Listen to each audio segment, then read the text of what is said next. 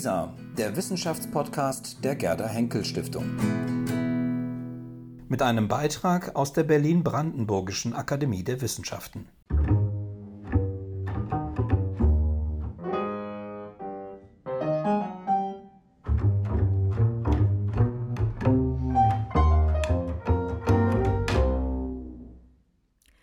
Auf ein akademisches Viertel mit ist ein Podcast der Berlin-Brandenburgischen Akademie der Wissenschaften und ihres Jahresthemas 2019-20 Naturgemälde. In Zeiten von Corona bleiben unsere Türen notgedrungen weiterhin zu. Und daher kommen wir mit einem Podcast zu Ihnen nach Hause. Mein Name ist Friederike Krippner. Ich bin wissenschaftliche Koordinatorin des Jahresthemas und ich treffe im Wechsel mit meiner Kollegin Ann-Christine Boley, Leiterin der Presse- und Öffentlichkeitsarbeit, zweimal in der Woche unsere Akademiemitglieder zum Gespräch. Heute treffe ich den Romanisten und Komparatisten Ottmar Ette. Ette forscht und lehrt an der Universität Potsdam und er ist zugleich bestens international vernetzt. Etwas, das er mit einem seiner bevorzugten Forschungsobjekte bzw. Subjekte teilt, Alexander von Humboldt. An der Akademie leitet er mit verschiedenen Preisen ausgezeichnete Ette das Akademienvorhaben Alexander von Humboldt auf Reisen, Wissenschaft aus der Bewegung. Und mehrere von Ettes bisher 18 Monographien drehen sich um eben diesen Alexander von Humboldt. So wundert es nicht, dass es auch heute um Alexander von Humboldt gehen wird und zwar insbesondere um sein Naturgemälde, das titelgebend für das Jahresthema der Akademie war. So, ich freue mich jetzt sehr, dass ich mit Ottmar Ette spreche. Guten Mittag, Herr Ette. Ja, schönen guten Tag, hallo. Sie sind ja nicht nur Projektleiter des Akademienvorhabens Alexander von Humboldt auf Reisen, Wissenschaft aus der Bewegung an der Akademie, das ist ein Langzeitprojekt der BBRW, sondern sie sitzen auch im Beirat des Jahresthemas Naturgemälde und haben dort auch vor einem Jahr, als man das noch durfte, den ersten ureigenen Vortrag zum Jahresthema gehalten. Dort ging es um Alexander von Humboldts Naturgemälde. Können Sie nochmal für alle, die dort nicht dabei waren, erklären, was es mit diesem Begriff Naturgemälde, bei dem man ja zunächst auch so eine Assoziation eines hübschen Ölgemäldes einer Landschaft haben könnte, auf sich hat? Ja, das mache ich sehr gerne. Das ist eigentlich eine ganz einfache Idee. Äh, die dem Begriff Naturgemälde zugrunde liegt, nämlich die Verbindung von äh, Natur einerseits, also Naturgemälde, und Gemälde äh, mit Kunst. Also Natur und Kunst oder Natur und Kultur sind ähm, bei Alexander von Humboldt miteinander sehr, sehr eng verbunden. Äh, dazu kommt eine weitere Dimension, nämlich eben die Kunst. Das heißt, Natur, Kunst und Kultur sind bei Alexander von Humboldt eines. Und äh, das ist eine Dimension, die, glaube ich, auch in den aktuellen Wissenschaftsdiskussionen äh, nicht so notwendigerweise in Bewusstsein ist, äh, die aber für die künftige Entwicklung der Wissenschaften, glaube ich, sehr wichtig ist. Denn die ähm, ich sag mal, die, die Dimensionen äh, innerhalb der Kunst und innerhalb von Kultur sind polylogische Verbindungen, also äh, gehen aus auf Vieldeutigkeit, Polysemie und viel Logik, also in unterschiedliche verschiedene logische Systeme.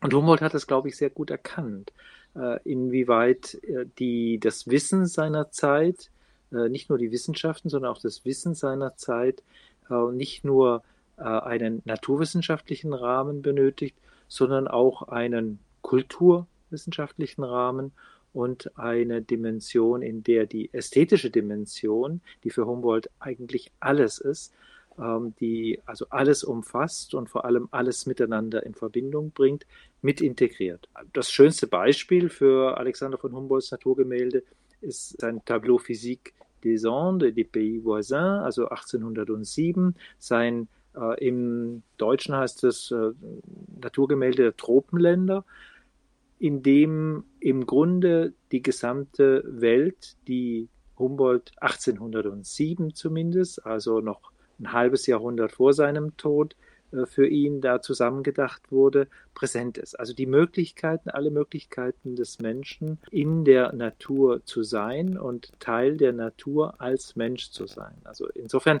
ist es sehr spannend zu sehen. Also wir, sind äh, heute natürlich auch langsam wieder daran gewöhnt, dass äh, unser Körper beispielsweise natürlich nicht zwischen Natur und Kultur unterscheidet, sondern wir sind Wesen, die sowohl eine äh, Natur als auch eine Kulturdimension haben und beides ist ja auch miteinander aufs engste verbunden.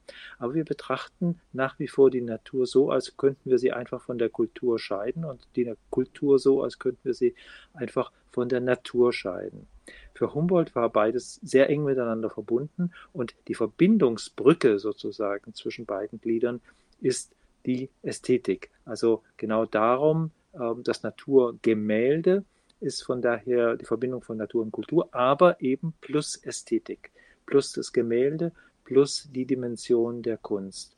Denn die Kunst führt alles zusammen. Nun sind ja die Gegebenheiten, unter denen das, dieses Tableau Physik, von dem Sie erzählt haben, auch etwas ganz Physisches. Also äh, der Humboldt ist ja diesen Berg bekanntlich hochgekraxelt, ist dann von einer Gletscherspalte abgehalten worden.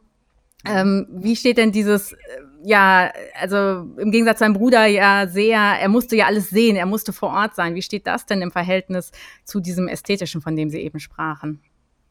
Ja, also bei Humboldt ist natürlich, also bei Alexander ist natürlich alles sozusagen mit dem Visuellen gekoppelt, auch wenn andere Sinneseindrücke durchaus eine Rolle spielen. Aber wenn wir jetzt uns auf das Naturgemälde, und da ist natürlich das visuelle, äh, die visuelle Dimension vorrangig äh, konzentrieren, dann sehen wir, dass wir da nicht nur eine Vielzahl von naturwissenschaftlichen Beobachtungen, von Messungen atmosphärischer Art, also Messungen der Luft, Messungen der Höhe, Breitengrade und so weiter, sondern dass wir auch neben ganz vielen Beobachtungen zur Pflanzengeographie, also die für Humboldt übrigens eine Migrationsgeographie war, also die Bewegungen der Pflanzen und nicht der Standort, das Feste, das Territoriale, Unverrückbare äh, von Pflanzen interessierte ihn, dass es eh nicht gibt, äh, sondern die Bewegungen, die ständigen äh, Migrationen von Pflanzen. Zu diesen Dimensionen kommen eben halt auch zum Beispiel die Migration der Menschen. Also im Naturgemälde selbst haben die Menschen und ihre Migration ihren Platz. Sie kommen vor. Sie werden auch in den daneben liegenden Spalten auch ganz deutlich erwähnt. Und im Übrigen auch äh, die Tierwelt. Also von daher ist sozusagen der gesamte 1807 für Humboldt verfügbare Kosmos bereits integriert in dieses Naturgemälde. Natürlich ist es so, dass im sich anschließenden halben Jahrhundert äh, Humboldt noch einmal sehr viel ähm, weiter gedacht hat und sehr viel stärker die Dimensionen miteinander in Verbindung gesetzt hat. Aber 1807 äh, ist eigentlich das Humboldtsche Denken, ist der Kern des Humboldtschen Denkens durchaus präsent, ist schon da und er mh, mm, kann die einzelnen Felder, äh, die Entwicklungen der Wissenschaften, die Entwicklungen auch des menschlichen Wissens über bestimmte Phänomene der Natur und der Kultur dann sukzessive einbauen. Also insofern äh, haben wir ähm, im Naturgemälde äh, ganz selbstverständlich auch den Menschen. Das ist kein Widerspruch, äh, denn äh, der Mensch war für Humboldt auch Teil der Natur, ganz selbstverständlich. Und äh, insofern ist im Naturgemälde selbstverständlich auch ein Gemälde des Menschen präsent. Sie haben ja jetzt ganz vieles schon angedeutet, was Humboldt auch im Jahr 2020 äh, unheimlich aktuell macht. Ähm, mhm. Wir hatten letztes Jahr, ähm, ja, kam man an Alexander von Humboldt ja überhaupt nicht vorbei. Wir hatten die Feierlichkeiten ähm, zu Alexander von Humboldt und auch dort wurde er ja für alle möglichen Diskurse, ähm, zum Beispiel die letztes Jahr ja sehr aktuellen Umweltdiskurse, immer wieder bemüht. Gibt es denn in seinem Werk, in seinem Wesen etwas, was auch sehr widerständig ist, was sich nicht so einfach in die Gegenwart transformieren lässt. Oder gibt es sehr vieles? Natürlich gibt es auf der einen Seite auch das, was im Grunde obsolet geworden ist im Denken Humboldts. Also die Dinge, die natürlich nicht mehr auf dem Forschungsstand sind, äh, die nicht mehr dem Forschungsstand entsprechen. Das ist ganz selbstverständlich äh, bei jemandem, dessen äh, Geburt vor 250 Jahren wir gefeiert haben. Also insofern, das letzte Jahr hat auch gezeigt, dass, dass es da durchaus eine Vielzahl von Dimensionen gibt, die einfach obsolet geworden sind und die wir nur noch wissenschaftshistorisch betrachten können.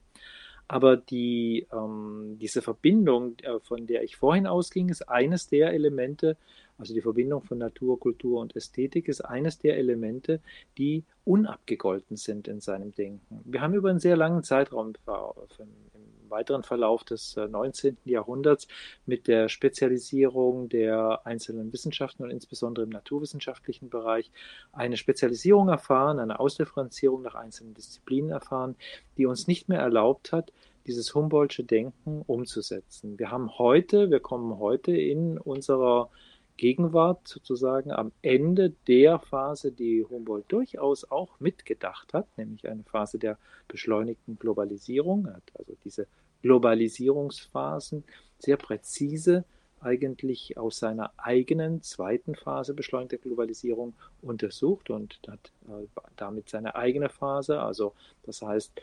Jahrhundertwende zum 19. Jahrhundert mit der Wende des 15. zum 16. Jahrhundert in Verbindung gesetzt und dabei allgemein auch Entwicklungen innerhalb der Globalisierung angesprochen, die für uns heute noch äh, ganz wichtig sind.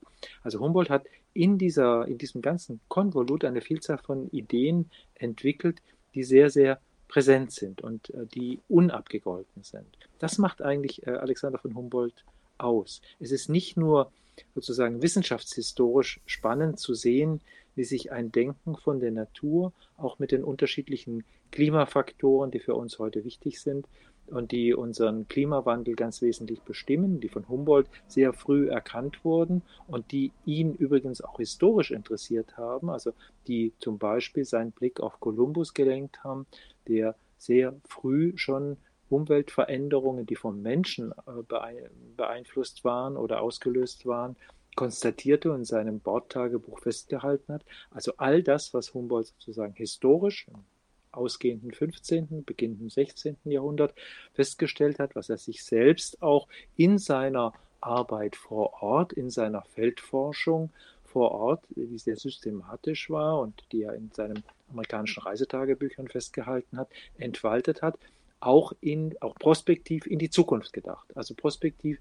sozusagen so, dass wir eigentlich ähm, nicht äh, im Sinne einer Science Fiction und auch nicht im Sinne einer Prophezeiung, äh, Klammer auf, immer wenn Humboldt etwas prophezeite, war das im Grunde vom Ergebnis her, so können wir sagen, relativ falsch.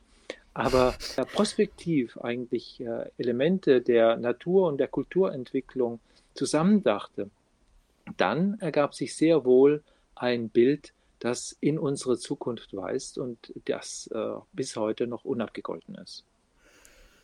Jetzt machen wir mal einen großen Sprung ähm, in etwas, was Humboldt nicht prognostizieren könnte, nämlich in die absolute Gegenwart, ähm, ja. die uns alle gerade beschäftigt, nämlich, dass wir in einer Zeit leben, in der wir auf Social Distancing äh, setzen müssen. Sie sind ja äh, Humboldt-Experte, Forscher. Sie sind aber auch Hochschul- oder nicht aber auch, sondern sind auch Hochschullehrer. Können Sie uns einen Einblick geben, was die gegenwärtige Situation mit Ihrer Arbeit macht, sowohl als Forscher, aber auch als Hochschullehrer?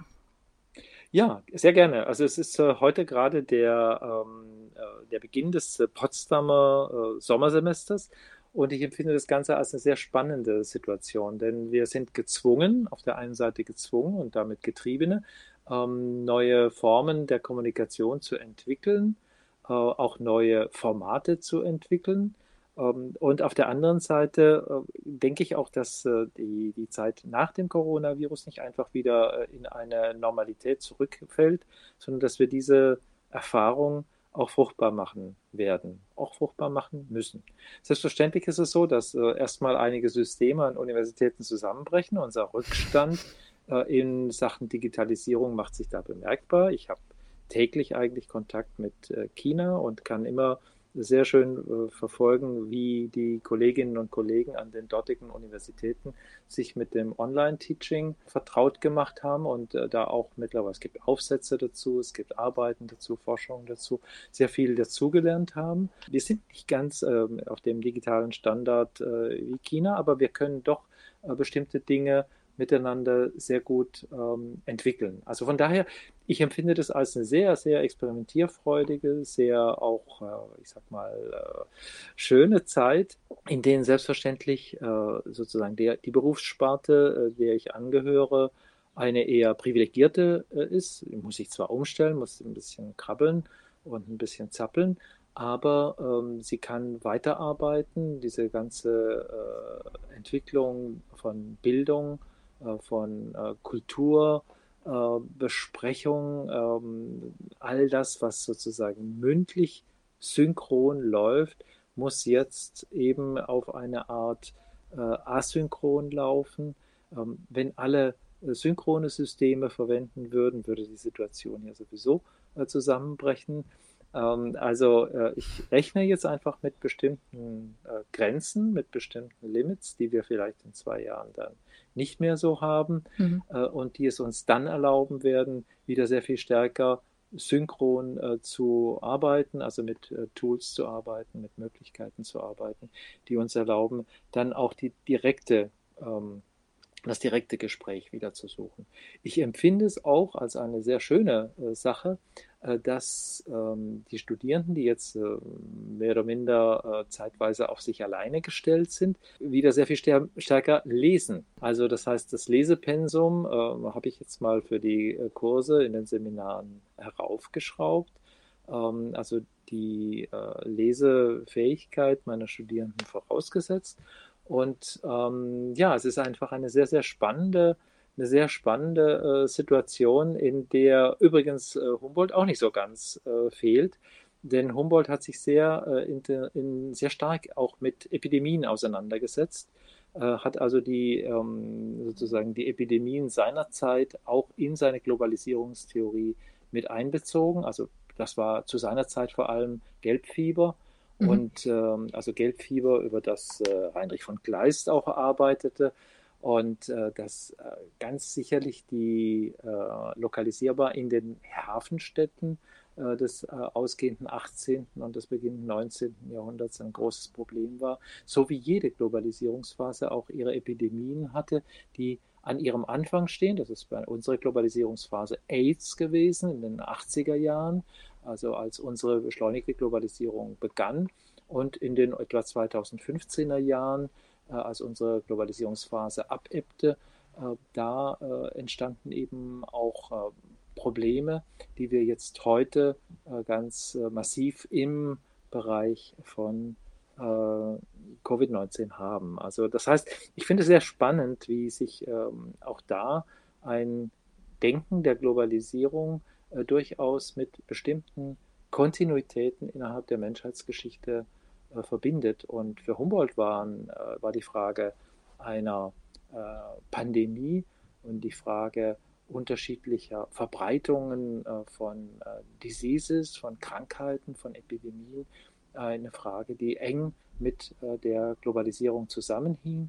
Und die Globalisierung geht ja weiter, nur die Beschleunigung sozusagen, die ist jetzt herausgenommen wir haben jetzt eine Situation, in der eben äh, die Trumps und die Johnsons äh, ähm, äh, eher das Sagen haben, in der eben die äh, Dimension der Abschottung, des Nationalismus, Protektionismus und so weiter äh, dominiert und einzelne nationalstaatliche Interessen den, Vorrang haben.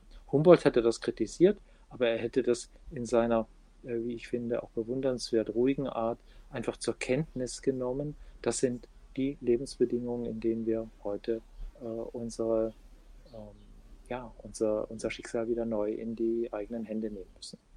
Ja, ein bisschen Humboldtsche Gelassenheit, also sollten wir uns wahrscheinlich jetzt alle zu eigen machen. Ja. Äh, wir sind schon am Ende mit unserer Viertelstunde. Herr Ette, ich danke Ihnen sehr für dieses Gespräch, das uns Einblicke in Humboldt und in die Gegenwart in Potsdam gebracht hat. Ja, sehr, sehr gerne. Es hat mir sehr viel Spaß gemacht. Das war ein akademisches Viertel mit Ottmar Ette.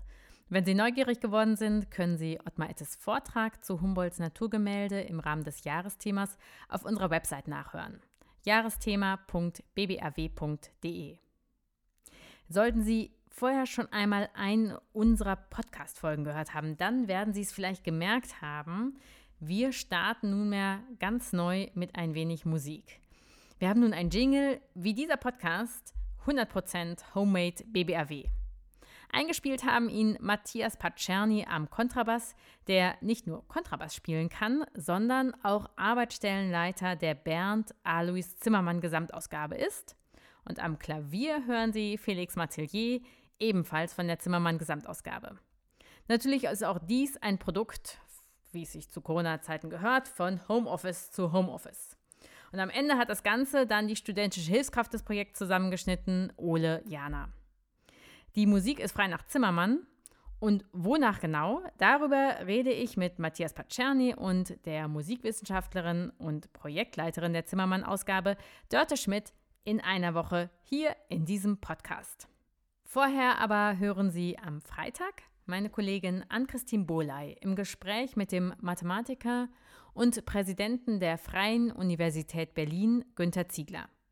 Zum Semesterstart wird es unter anderem darum gehen, wie die Freie Universität mit der Lehre in Zeiten von Corona umgehen möchte. Ich hoffe, Sie sind dann wieder mit dabei. Bis dahin wünsche ich Ihnen, bleiben Sie gesund.